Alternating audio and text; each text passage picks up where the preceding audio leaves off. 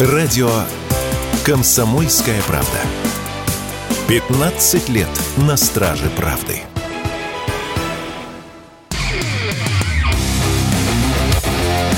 КОЦ. Аналитика с именем. Авторская программа военкора Александра Котца. Здравствуйте, это прямой эфир радио «Комсомольская правда». Александр Коц, как всегда, в этот день недели здесь. Э, сегодня из э, командировки, э, немножечко удаленно, но это нам не помешает. Здесь Игорь Измайлов. Саша, приветствую.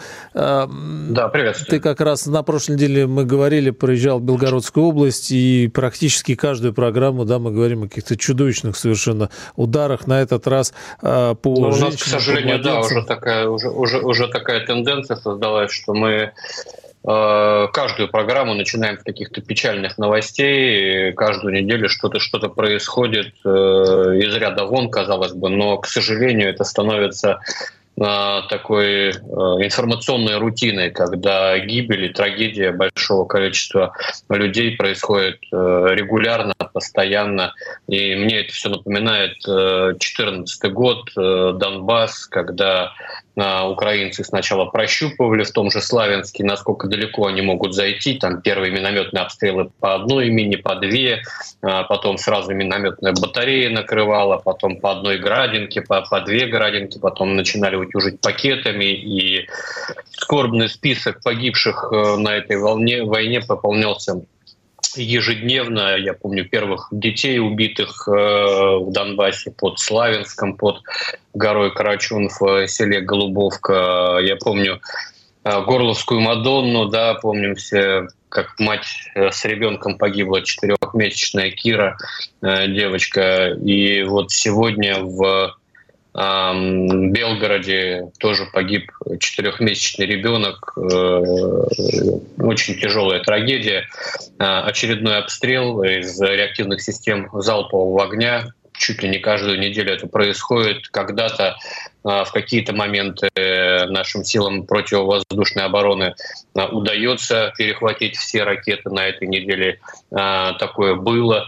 Но вот сегодня, к сожалению, все перехватить не удалось. И реактивные снаряды полетели в мирный город. Э, тут надо пояснить, что это не высокоточное оружие было. Это неуправляемые ракеты, реактивные снаряды, которые накрывают площадями. И что в городе Белгороде пытались накрыть градом или другими системами из Восточной Европы, аналогами градов, украинские военные, большая загадка. И вот давно отмечено, что чем а, хуже у противника ситуация на фронте, тем э, сильнее он э, активизируется в области террористических атак. И это вот одна из них. Всего сегодня в результате этого удара по городу э, погибло шесть человек, включая четырехмесячного ребенка, который в колясочке находился, и два десятка раненых. Это стадион, школьный стадион. Ракеты упали в районе школы. Э, на том стадионе, где люди гуляют с детьми, где в этот момент э, местные жители э, совершали пробежку. И есть жуткие, конечно, кадры первых секунд после, после взрыва вот очень-очень красноречиво показывает всю тяжесть этой трагедии. Давайте послушаем. Стадион 60 лет октября. Пять минут назад бегал. Ребенок там мертвый, женщина тяжело ранена. Прикинь, пробежка с утра. Помогите! Братан, скорую вызвал. Держи все, ты живой, все хорошо. Где болит? Где болит? Все, там нормально. Ты жить будешь, не переживай, все хорошо. Скоро придет, укольчик сделал, будет легко. А Держи. попить у кого-нибудь есть? А? Попить пока помогите! Сейчас скорую вызвал. Держись. Где болит? Все, ножки, не переживай, все хорошо. Я вызвал, вызвал, вызвал, едут. Держитесь. Где болит? Болит ногу, ногу. Все, понял. Держитесь. А что с мальчиком, с моим? Какой он? Да вот. ск- Мелкие вот эти. Тоже ножки чуть-чуть будет жить, не переживай. Ой.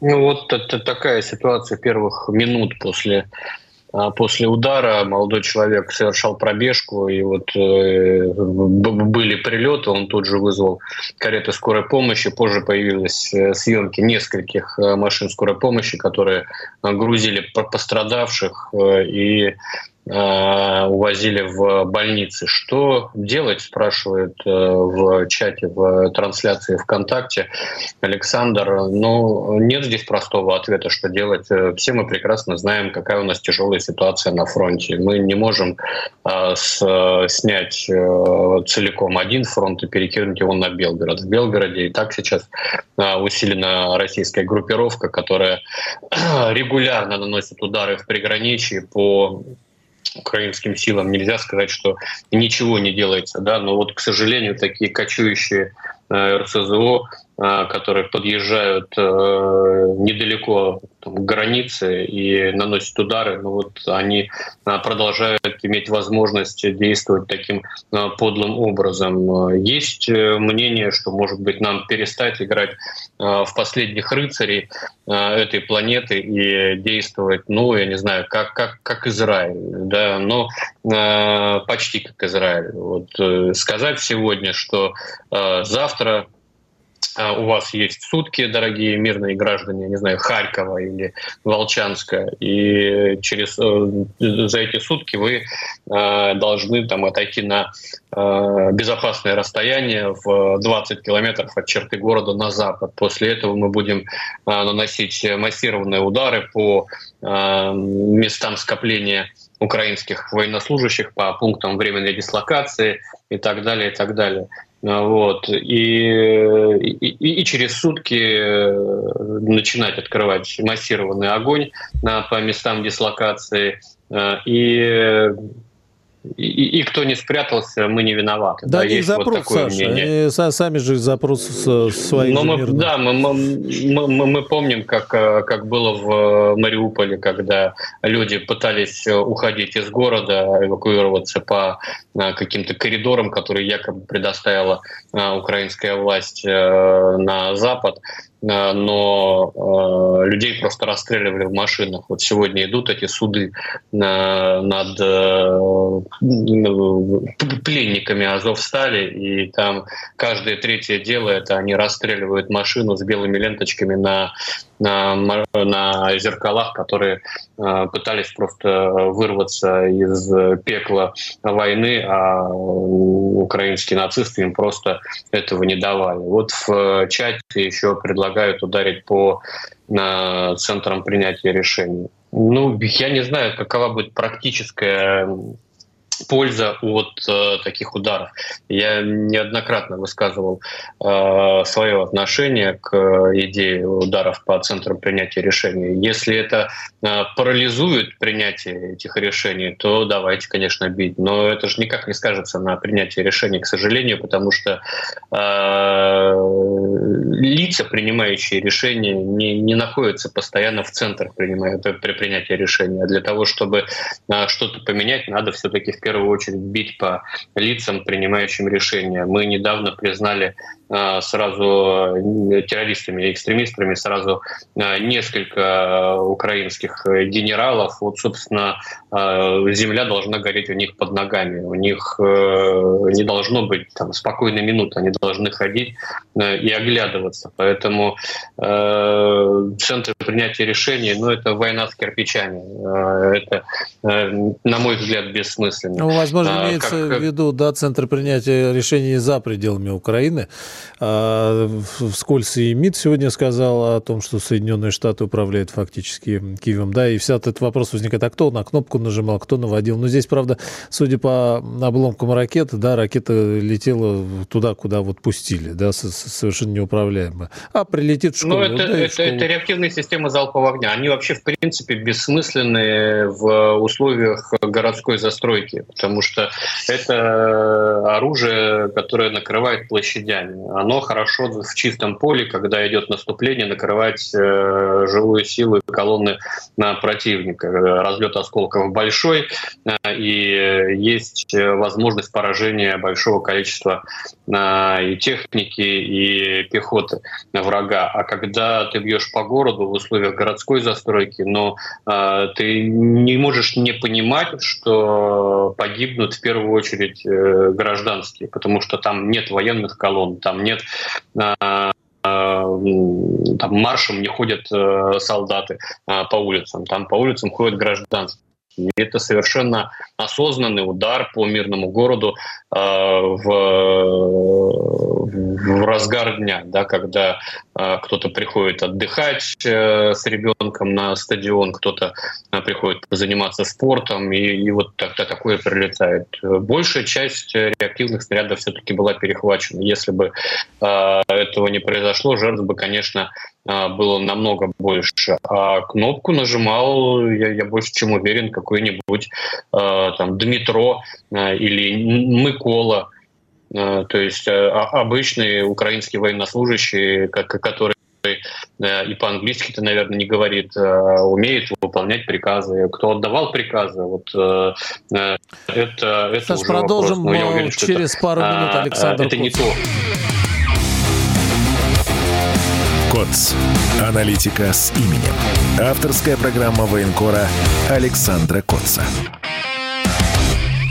Да, ну я уже закончить мысль про, про Белгород. Э, к сожалению, э, сейчас, э, ну, с одной стороны, к счастью, сейчас у Украины не так хорошо дела на фронте, но, к сожалению, вот она будет компенсировать свои неудачи вот такими ударами, не обязательно только по Белгороду, да, ежедневно пытаются наносить удары по разным точкам на карте Российской Федерации, э, в том числе с использованием своей агентуры. То есть если у нас э, подрывали ветки БАМа, то ожидать можно чего угодно. И мне кажется, что вот есть такие слегка истеричные реакции на происходящее в Белгороде, где наша армия, она не может нас защитить. Слушайте, но э, вы скажите в лицо это людям, которые защищают э, круглосуточно и Белгород, и, не только Белгород. Но, э, к сожалению, ситуация, вообще исторический момент таков, что, к сожалению,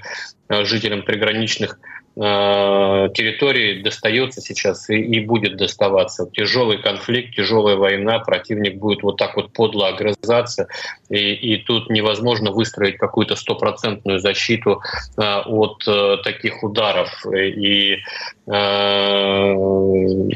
и это будет продолжаться. Но э, со временем, со временем, мне кажется, все-таки будет решаться вопрос э, с санитарной зоной или буферные зоны Э, как угодно э, назовите, но как только где-то будут высвобождаться силы, как только э, будут создаваться условия для того, чтобы мы могли перекидывать подразделения с одной части фронта на другую, я думаю, все-таки вопрос с приграничием будет решаться кардинально. Просто нет ресурсов на, на все. У нас сейчас идет серьезная наступательная операция на одном из участков фронта. У нас идет Э, война резервов с украинцами. Мы пытаемся друг друга перехитрить, пытаемся э, друг друга переиграть. И э, страдают не только жители Белгорода, надо сказать, страдает и, и Донбасс. У меня еще сегодня было сообщение очень странное, типа за, за, за что нас, мы же не Донбасс, мы Россия. Ну, Донбасс это тоже Россия, и с, с этим тоже надо смириться. Но было очень много у меня сообщений от э, жителей э, Белгорода, которые понимают тяжесть ситуации. Вот я э, цитирую одну из своих подписчиц, трагедия для семей. Мы уже два года живем в ожидании, что каждый день можно попасть под обстрел. Но я хочу сказать только одно. Если они хотят нас запугать они получат обратное. Мы только сильнее и злее становимся. Те, кто испугался, убежали из города еще 24 февраля 2022 года. А мы здесь, и мы наш город не сдадим. Тут остались настолько сплоченные, замечательные, отзывчивые люди. Город живет другой жизнью, но нас не запугать. И спасибо нашим ребятам с ПВО, они замечательные. Мы скорбим по погибшим, но мы отомстим. Вот. И ну, вот таких людей, конечно, в Белгороде большинство. Это тот Белгород, который я знаю, который я полюбил, который мне стал родным, поэтому я Также приношу свои соболезнования родным и близким погибших. Держитесь. Россия с вами. Очень много сообщений со всей России. Мне также в Телеграм приходит с поддержкой Белгорода. И это показывает, что мы все-таки единая страна, которая в такие минуты утрат, в минуты трагедии она становится только крепче наша страна. И ощущение единства оно только усиливается. Ну, и надо, продолжим. Да. Добавим, да, что число погибших э, по данным СМИ э, сейчас приходит сообщение увеличилось, к сожалению, до 7 человек. Будем надеяться, что все-таки, тем более и дети пострадавших поправятся. Но, Саш, э, вот в продолжении этой темы просто хотел спросить, и то, что приходит в голову, они же делают это не в первый раз, и они делают это осознанно. Они направляют, э, э, направляют снаряды, ракеты на мирные объекты. Стадион, школы или куда прилетит, вообще не важно. Значит, это выбранная совершенно четко определенная стратегия. Не в, ну, помимо того, что они делают там на линии боевого соприкосновения, они заняты тем, чтобы кошмарить фактически террористическими, нацистскими и гитлеровскими методами мирное население.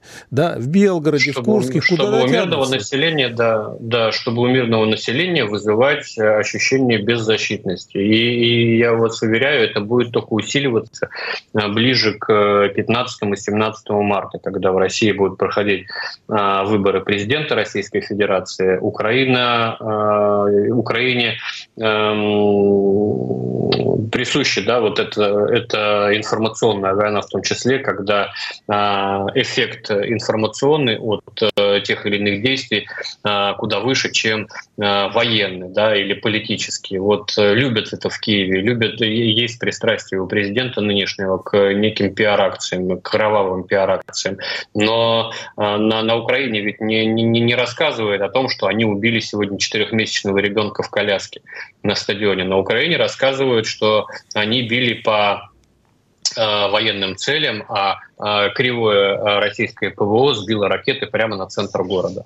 А вот. Но это все, конечно, в пользу бедных. Э, вот такие рассуждения, потому что э, стреляли изначально не избирательным оружием, оружием, которое, даже если бы его не сбили, все равно упало бы э, в городе на, на, на, на, на мирный объект. Осознанно совершенно вот. делают это, Но, да абсолютно осознанно и пытаются вызвать вот ту реакцию, которую демонстрируют отдельные а, наши сограждане, которые истерично начинают говорить, что нас все забыли, нас никто не защищает, а, мы, мы, у нас военные ничего не делают и так далее, и так далее. А это неправда. Но я знаю, какие усилия предпринимаются на белгородском направлении для того, чтобы стабилизировать там обстановку. Но вот, к сожалению, теракты полностью невозможно исключить, и они, особенно когда это акты государственного терроризма, а, которые Украина исповедует с 2014 года. Собственно, а, аллея, аллея ангелов в Донецке появилась именно в результате вот таких вот действий. Но здесь, кстати, а Саш, вот, вот э, накануне Зарубин э, спрашивал Путина по итогам интервью с Карлсоном, мол, вы начали СВО, потому что вот была угроза, что НАТО туда придет. Путин сказал нет, что вот вы вспомните как раз, что с 2014 года вот все, что сейчас происходит в Белгороде, с мирными жителями они делали. И так пытались, и Минскими соглашениями, уже все перепробовали, тогда уже, чтобы защитить людей, фактически и начали специальную военную операцию. И Белгород это демонстрирует совершенно сейчас, э, и Курск, и куда дотянутся. И этим живет Донбасс, и Донецк, все эти многострадальные уже вот в этом году 10 лет будет фактически. Ну да, вот спрашивают, на Украине были ли случаи подрыва железных дорог, э, поджогов военкоматов нашими завербованными. Ну, какие-то единичные случаи были, были даже арестованные и э, посаженные за это граждане на Украину, но в целом э, на Украине регулярно случаются прилеты ракет, герани и, и, прочих зажигательных вещей по целям, которые как раз дают нашей разведке агенты. Иначе у нас нас просто другой, другой разведки нет, к сожалению. Космической разведки, которая бы э, круглосуточно наблюдала за Украиной, э, у нас нет. И те цели, которые мы поражаем э, в ходе ракетных налетов, будь то э, с наземного базирования или с воздуха, или с моря, э, что сейчас реже, об этом сейчас тоже поговорим, э, это в большинстве своем цели, которые подают, подает завербованная агентура, э, честь и хвала. Ну и переходим да, к еще одной трагедии, которая случилась Э, накануне. Это гибель нашего большого э, десантного корабля «Цезарь Куников», э, причем э, гибель э, в годовщину гибели самого офицера, в честь которого э, был назван корабль, а он командовал легендарным, легендарной высадкой на так называемой Малой Земле под Новороссийском в 1943 году, когда э, их удар должен был быть отвлекающим, э, но в итоге отвлек на себя столько сил немецких, что стал главным плацдармом. И когда начали кончаться боеприпасы, его отряд захватил вражескую артиллерию и благодаря ей держался и отвлекал на себя основные силы. Вот корабль его имени вчера погиб, был атакован сразу Э, несколькими э, безэкипажными катерами мы много раз в нашей программе говорили, что у противника огромная линейка безэкипажных катеров, э, и малые, и большие, и, э, и довольно успешно, к сожалению, на Черном море э, они ими действуют. Это, в принципе, говорит об изменении тактики боевых действий на море не только в отношении Черноморского флота, но и мирового флота в принципе. Может быть, у больших кораблей, конечно, побольше средств защиты, чем у большого десанта десантного корабля, который, в принципе, э, предназначен для высадки на побережье, не оборудования, не оборудования наших э, морпехов и э, техники. Но это все-таки эти атаки, а это же не, не первая такая атака, говорит все-таки о недостатках в обеспечении безопасности на Черноморском флоте. И, может быть, стоит подумать о каких-то нововведениях. Вот много говорят об аэростатах, с которых можно наблюдать за водной гладью и э, заблаговременно э, определять, э, определять катера э, безэкипажные противника и уничтожать их. В целом, конечно, э, очень э, больно осознавать, что у нас уже с десяток, по-моему, э, кораблей Черноморского, флота были атакованы, некоторые из них не подлежат, э, к сожалению, восстановлению. Александр Коц, аналитика с именем Никита Данюк и Владимир Варсобин подводят самые честные итоги недели и с оптимизмом смотрят в будущее. Когда военный потенциал чуждого вражеского блока начинает плодиться на твоих границах, нужно делать так, чтобы этой угрозы, экзистенциальной угрозы, а не мнимой угрозы не было. Я считаю, что все зависит от одного слова – победа. Поэтому только победа. Каждую пятницу в 7 часов вечера по московскому времени на радио «Комсомольская правда» слушайте программу «Тактика Данюка». КОЦ. Аналитика с именем. Авторская программа военкора Александра Котца. Прямой эфир радио «Комсомольская правда». Александр Коц, как всегда в этот день недели. Здесь, ну вот из новостей, а, генсек НАТО Йен Столтенберг сообщил, что Украина как никогда близка к вступлению НАТО, как никогда ранее. Владимир Путин про отношение к Украине заявил, что с любыми проявлениями крайнего национализма, нацизма мы будем бороться, будем защищать наших людей, которые там живут. Это интересная формулировка про наших людей, которые там живут. Ну и, Саш, вопросы. Вот мы говорили про э, ситуацию на флоте Черноморском, да. А, Юрий в чате, а почему не сбили Global Hawk, который нагло подсвечивал цель, и опять он действительно там летал. А Марикс э, спрашивает, почему на кораблях не устанавливают оградительные сети металлические, всего-то заборную сеть по периметру корабля от э, подводных ползунов всяких. И, ну, мы пока нет подтверждений, да, что эти ракеты там несколько часов из Одессы э, шли над водой, не были обнаружены, уничтожены. И вот какие-то вопросы ну, стоят по, по, по, по, по в ночное время Да, в ночное время, потому что они шли. Не знаю, потому что у нас э, есть недостаток с обнаружением а, таких целей совершенно очевидно, потому что буквально неделю назад э, был также атакован сторожевой катер, ракетный катер, прошу прощения, то, то точно так же подошли, он, правда, пытался отбиваться. Здесь тоже видно, что в последний момент пытались отбиваться, но тут э, только, судя по видео, четыре э, бэка участвовали в этом нападении. Они, конечно, его растерзали, этот несчастный э, большой десантный корабль. Очень хочется надеяться, что экипаж удалось спасти. Там рядом э, было спасательное судно. Будем надеяться, что всех их подняли на борт. Но, к сожалению, никакой официальной информации э, со стороны российских ведомств мы не видим и не слышим. И для меня это большая загадка, почему из раза в раз мы это делаем. Вот сегодня уже даже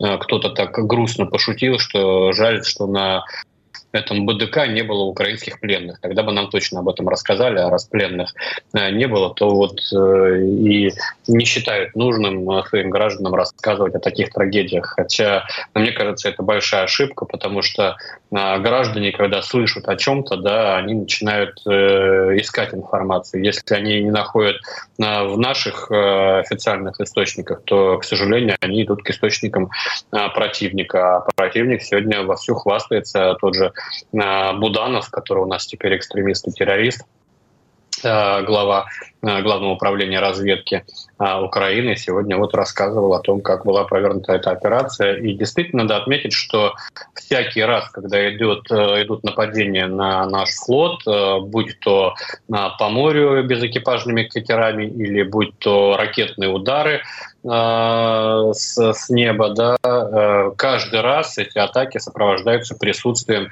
американских э, разведывательных беспилотников в небе над Черным морем. Летают они а, в нейтральной зоне, то есть не нарушая нашу государственную границу. Может быть, этим объясняется то, что мы их не сбиваем.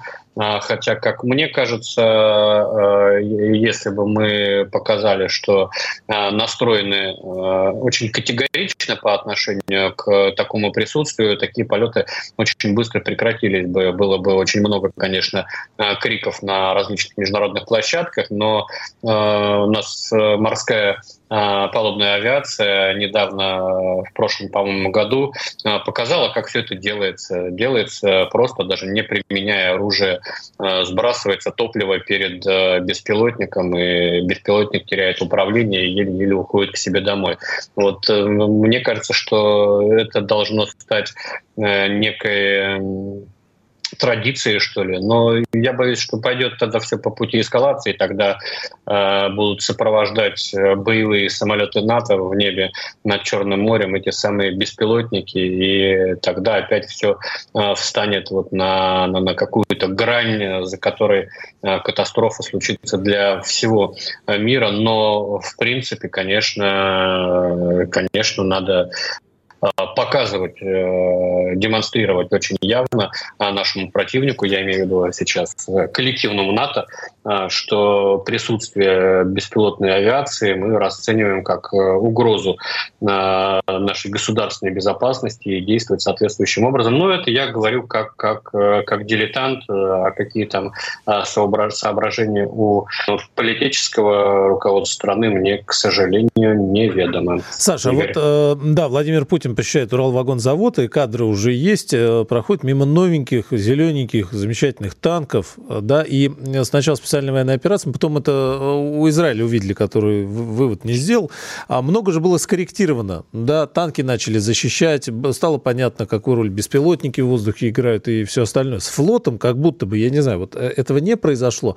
А из того, что ты рассказываешь, вот слышно, да, что это такой старый формат, неповоротливые машины, которые выходят, становятся становится легкой добычей каких-то опять дешевых, дешевых устройств, э, против которых почему-то там ничего до сих пор не придумано. И не происходит ли, ну, стратегически мы вынуждены, что Черное море, которое было под каким-то контролем, теперь прятаться где-то в Новороссийске или, э, ну, такими темпами же как не очень дела пойдут. Да, то есть нужно какие-то новые... Так, а да? дела не, не, не только у нас не очень пойдут. Э, все же смотрят на то, что происходит. Там те же хуситы смотрят на то, что происходит. И э, скоро у них, я уверен, появятся такие же средства поражения, и начнут они в Аденском заливе где-то там еще как кошмарить американские суда такими же бэками, британские суда такими же бэками. Они сейчас уже противокорабельными ракетами с земли пытаются их доставать. И когда вот такие штуки появятся, это вообще, в принципе, появление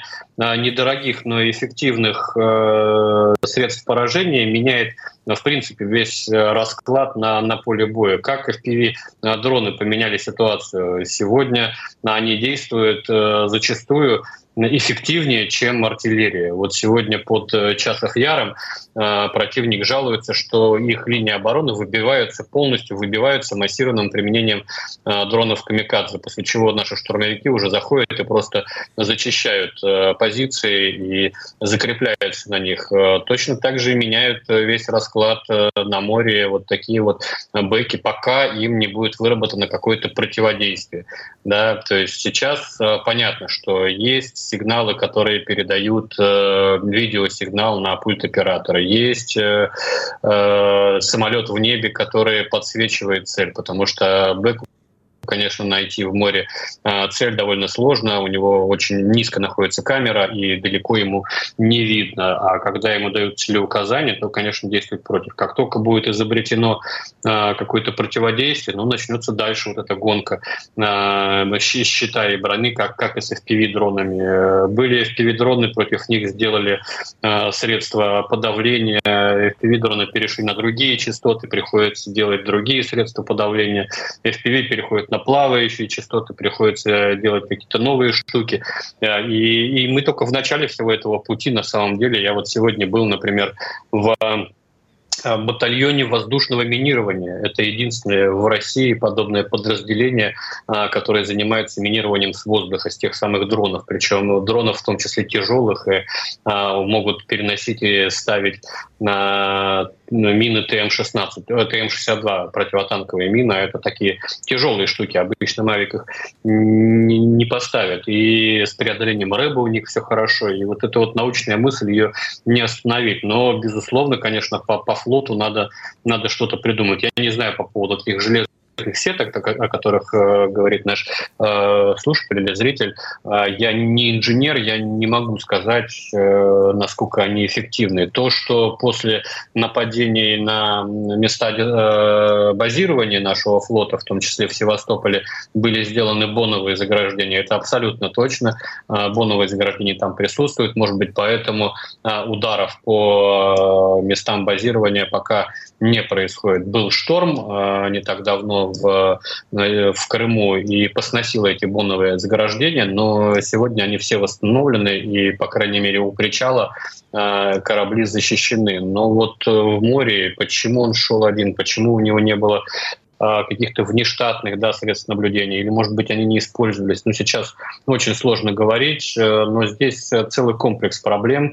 Вот, как ты правильно заметил, вот, э, проблем с обнаружением целей, которые шли из самой Одессы, проблемы с мониторингом акватории, прилегающей к Крыму, а мониторинг этот можно вести и с беспилотников, и с самолетов. Ну, самолеты, конечно, устанешь туда-сюда гонять, и вертолеты, но а, почему до сих пор нигде, в принципе, в зоне специальной военной операции не применяются аэростаты, а, мне непонятно. Ну, на любительском инициативном уровне применялись, э, я знаю случаи а, отдельные, но в целом э, это такая практика, которая, которой надо присмотреться. Американцы а, и активно пользовались аэростатами и в Афганистане, и в Ираке. Да и мы, собственно, аэростатами очень активно пользовались в Сирийской Арабской Республике. Над Хмеймимом постоянно висели аэростаты, которые мониторили обстановку вокруг и засекали пуски реактивных снарядов и предупреждали о приближении беспилотных средств поражения. Они уже тогда из Идлиба летали до, до, до Хмеймима, и некоторые даже долетали. Поэтому это все-таки вопрос, как мне кажется, не к э, исполнению своих обязанностей экипажем, потому что ну, слишком много уже таких э, было случаев. Нельзя э, представить, что у нас все эти экипажи такие разгильдяи. Это все-таки какая-то система, к которой надо искать подход. Продолжим Все программы радио Комсомольская правда вы можете найти на Яндекс Музыке. Ищите раздел вашей любимой передачи и подписывайтесь, чтобы не пропустить новый выпуск. Радио КП на Яндекс Музыке. Это удобно, просто и всегда интересно.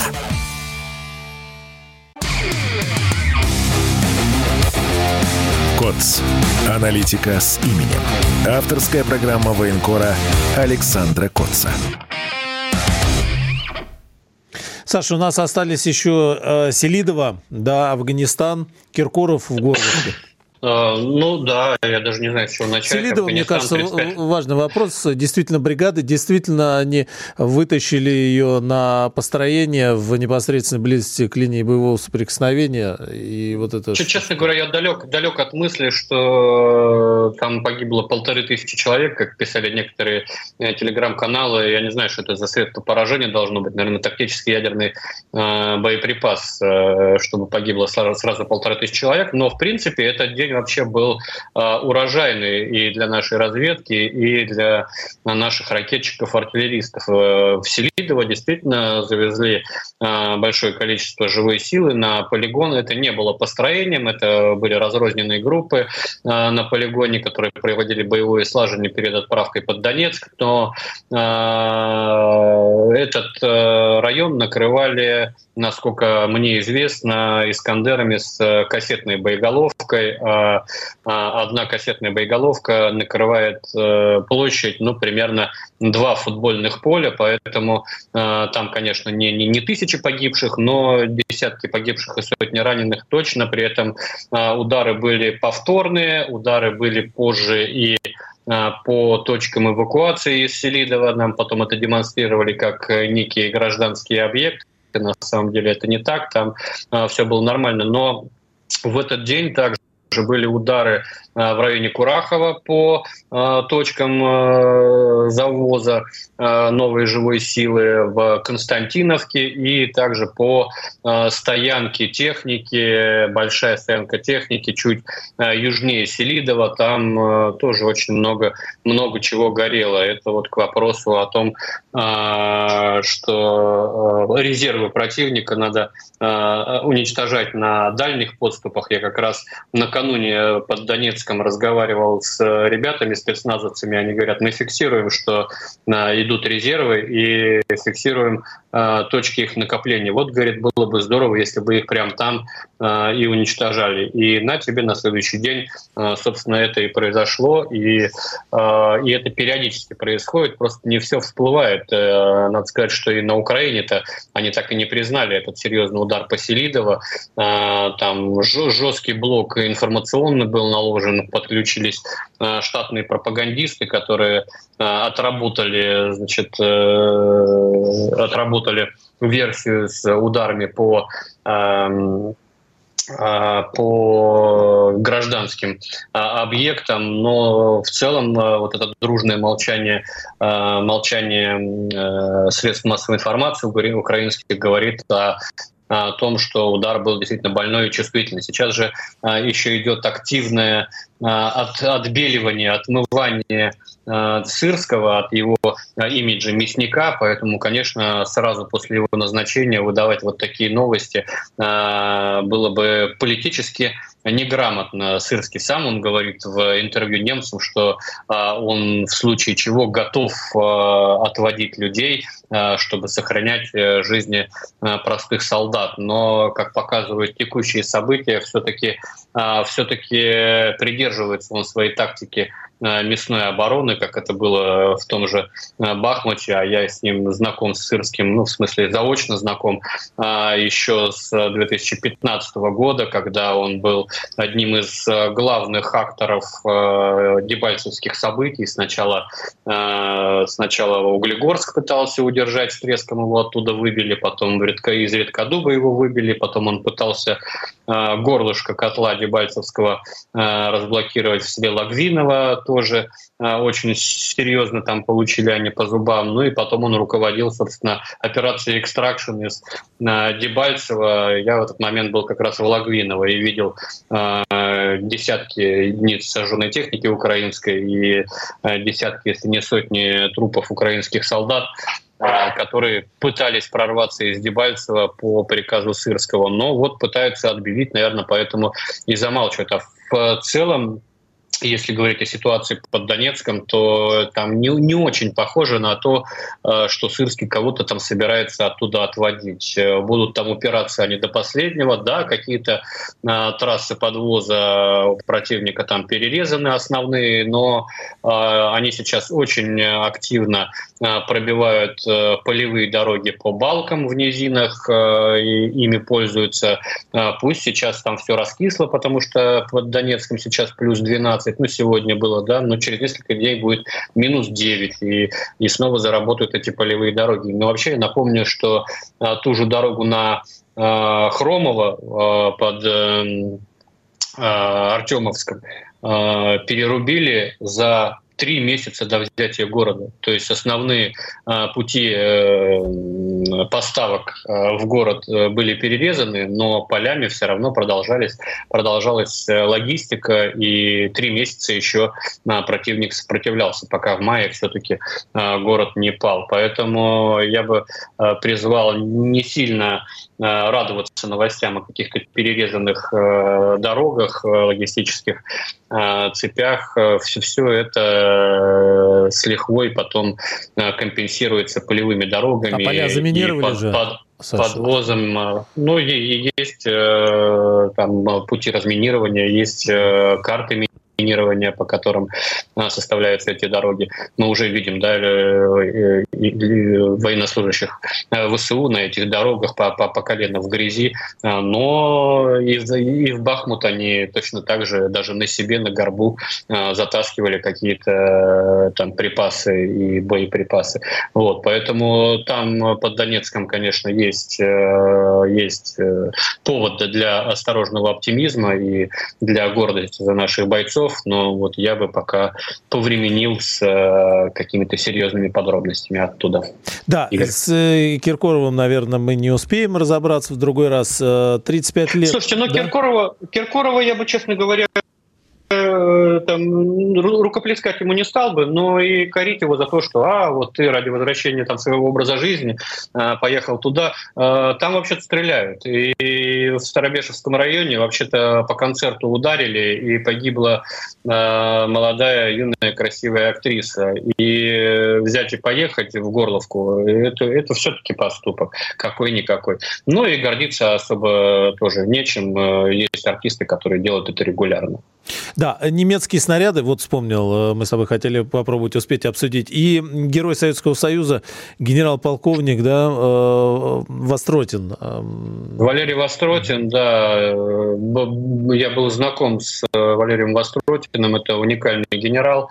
Вообще он был командиром 345-го полка, в составе которого была легендарная 9-я рота, по которой Бондарчук фильм снял, но в целом это был очень эрудированный и интеллектуальный военачальник, и не дожил он всего а, два дня до, а, до собственно, 35-летия вывода из Афганистана, который отмечается сегодня. Если у нас есть время, я бы предложил послушать э, стихотворение Валерия Востротина «Интервью с самим собой». Интервью с самим собой. Неуклюжий, толстопузый, как корова на сносях – Самолет доставил грузы из далекого Союза, и вот в программе мы в гостях. Кто в гостях, а кто и дома, подступает к горлу ком, улетит в Союз корова, а Баграм два года снова будет мне родимый дом. Чиркнул спичкой, затянулся дымом сладких папирос, потянулся, оглянулся. Ты зачем сюда вернулся? Задаю себе вопрос. Может, Чеков хруст отрадный будоражит твой покой? Или на китель на парадный захотел еще награды? Не криви, прошу душой. Сейчас приеду, чашку чаю за прибытие приму. Что-то нас здесь не встречают, про себя я отмечаю. Проводили по уму. И пока мы ждем машины, я себе дал интервью. Настоящие мужчины, не ища другой причины, думаю, меня поймут. Разве может боевая шашка в ножнах почевать, если есть огнем пылая край, что кровью истекая продолжает воевать. Разве есть сейчас на свете крепче дружбы адреса? Я на свой вопрос ответил, И в раздумье не заметил, как машина подошла. Заскрипев сиденье кожей, хлопнул дверцей, в черту грусть, и подумал, ну так что же, если будет мне положен орден, я не откажу. Валерий Востротин, герой Советского Союза, скончался два дня назад, 72 э, года. А, очень э, жаль, э, действительно был неординарный генерал, неординарный военачальник, был членом Общественного совета при Министерстве обороны, собственно, в рамках которого я с ним частенько ездил по стране, и наблюдал, как он общается с людьми. Ну а да, 35 лет э, вывода войск из Афганистана, и э, мне сегодня присылают э, бойцы из зоны специальной военной операции свои поздравления старшим братьям.